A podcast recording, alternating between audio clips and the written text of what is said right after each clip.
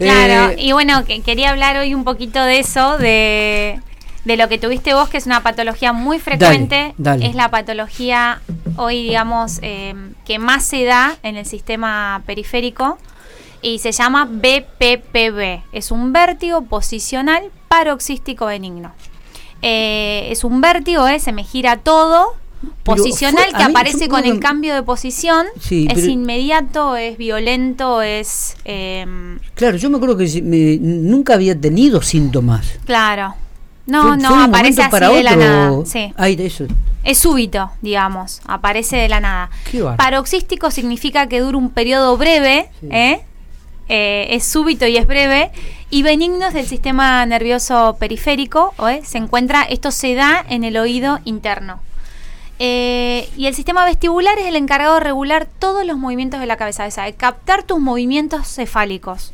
Si vos rotás, haces un movimiento de flexo-extensión, haces una aceleración hacia adelante, hacia arriba, hacia abajo, por ejemplo, en un ascensor, estos, movimientos, estas aceleraciones son captadas por el oído interno y el oído interno le informa al cerebro para dónde yo me estoy moviendo.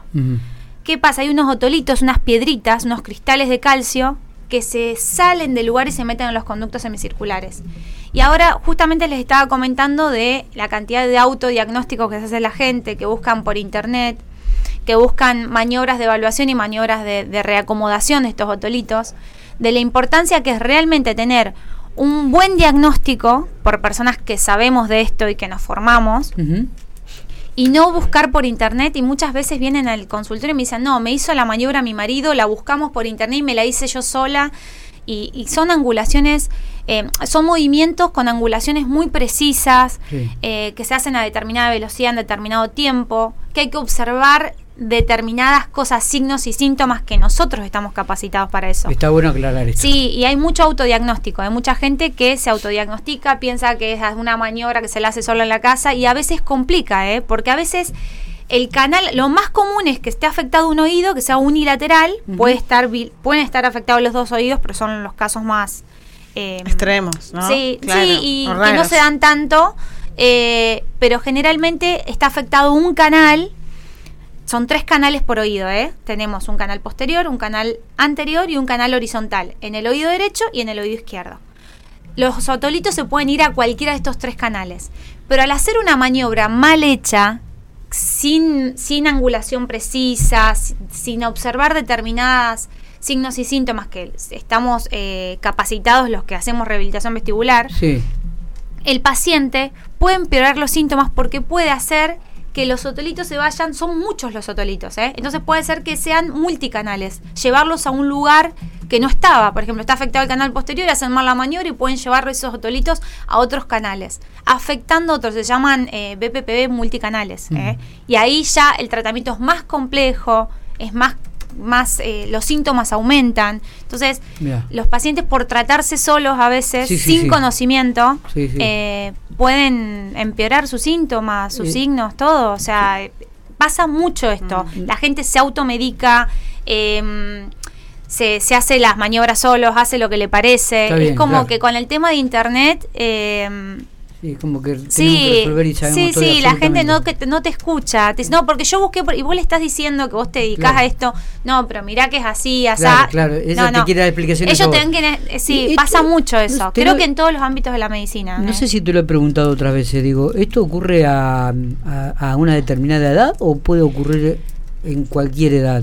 Puede ocurrir en cualquier edad, em, pero se da mucho en pacientes jóvenes, adultos jóvenes. Antes se pensaba que era como de adultos mayores, Sí. hoy se, se ven en personas jóvenes y edad activa, ¿eh? de qué sé yo, de 25 a 45, 55 años. Está bien. Se Está puede bien. ocurrir a cualquiera. Es más, hay, hay manifestaciones de vértigo también en, en pediatría. Son los menos, pero hay. O sea, ¿y qué es lo que vos recomendás? Eh, primero, no eh, auto ni automedicarse ni auto eso desde ya, ¿no? Sí, Como cualquier sí, sí. especialista. No, lo que yo recomiendo siempre es eh, visitar un neurólogo, un otorrino, una consulta con un especialista, alguien que sepa. eh, ir por, por las ramas, ¿no? Para si es en, si yo siento vértigo, bueno, es muy probable eh, que, que sea que sea del oído interno, alguna patología vestibular. Entonces eh, acudir a los especialistas. Bien. Eh, también pasa que por ahí algunos profesionales escucharon alguna maniobra así y hacen la maniobra sin saber bien a lo, lo que hay que observar, lo que hay que evaluar.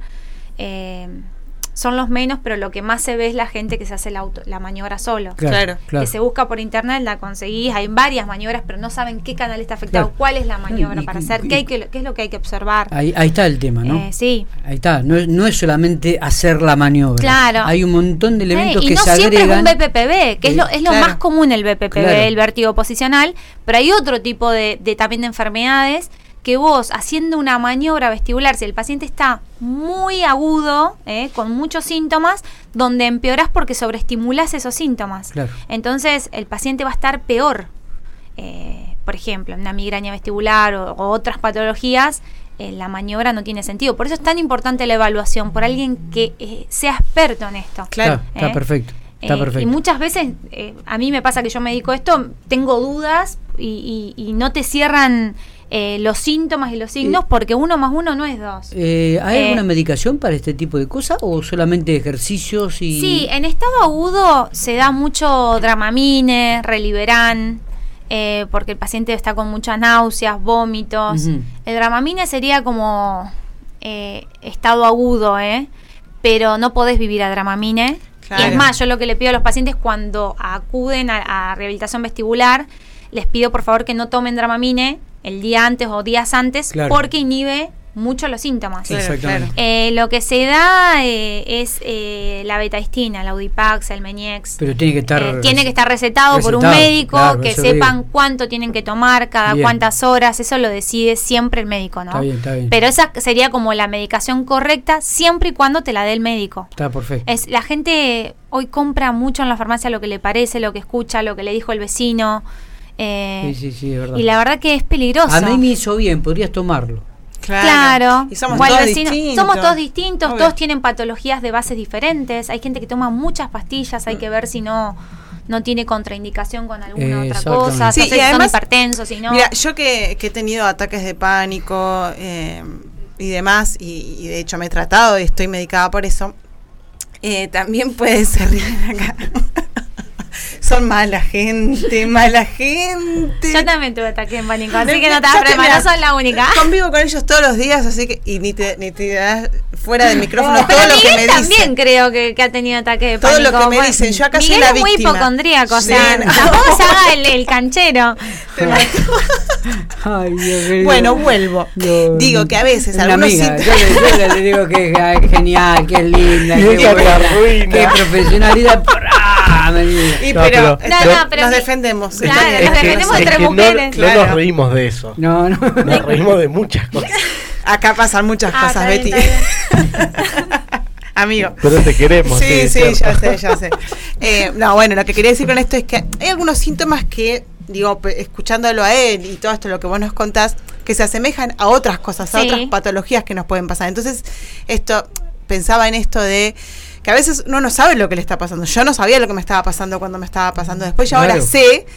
Cuando me pasa Sí, ya sí. sé, ah, es esto, porque Mm. ya lo, lo traté, lo sé, lo trato y demás. Entonces, digo, cuando le pasa algo como le pasó a Miguel, yo, si, escuchándolo a Miguel cuando contaba lo que le pasó y demás, no, puede ser un ataque de pánico, yo pienso, pero en realidad no, era esta otra cosa. Entonces digo Sí. esto de O sea, la importancia de ir muy- al médico, Bueno. ¿no? de importancia. Yo recuerdo que antes de llegar a manos de, de, de Betiana, Sí. fui, me, tu- me hice eh, muchísimos estudios eh, que me mandó el médico. Claro. Eh, Me acuerdo que fui a resonancia magnética del cerebro, de la columna, sí. eh, un montón de estudios que me dieron, inclusive cuando fui se los llevé, Sí.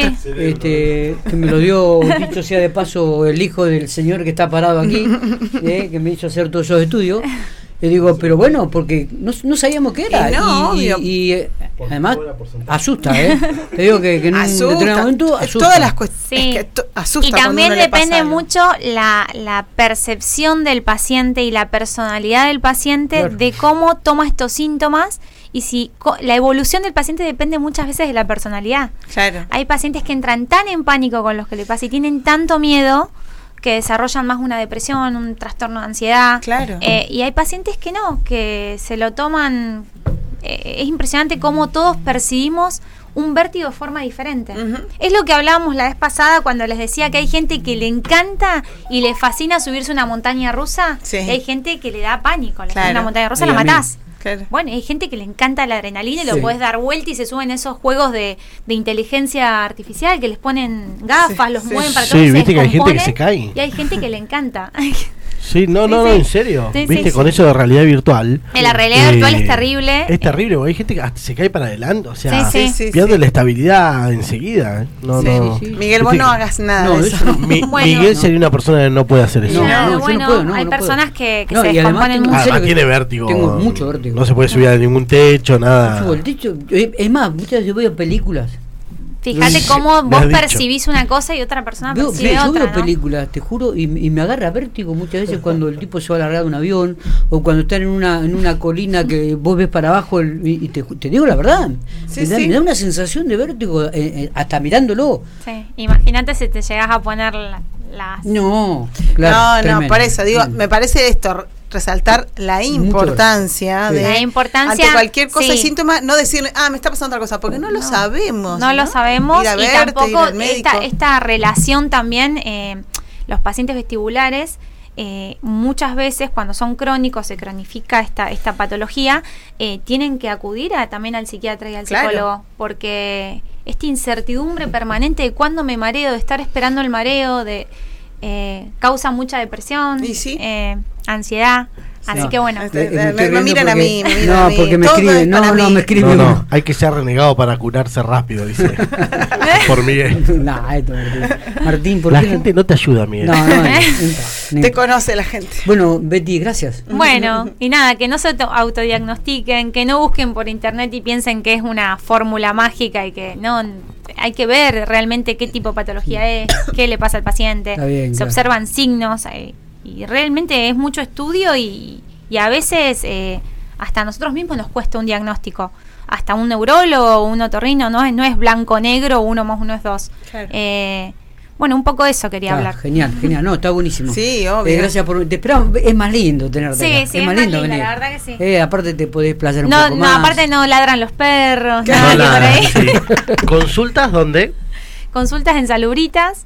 Eh, ahí yo, yo manejo un poco mi agenda, así que eh, se comunican directamente. La, la secretaria les pasa mi teléfono. Bien. eh, y yo doy mis turnos, organizo mi- mis horarios y demás. Perfecto, bien excelente. buenísimo Betty gracias Bueno, muchas gracias. eh. vení porque acá necesitamos más mujeres 100%, como Dale, dale. ¿eh? Que te- 100% que te- recomendada. sí que me defiendan de Que te este. defiendan un poco. 100% recomendada. Gracias, Betiana. Gracias a ustedes.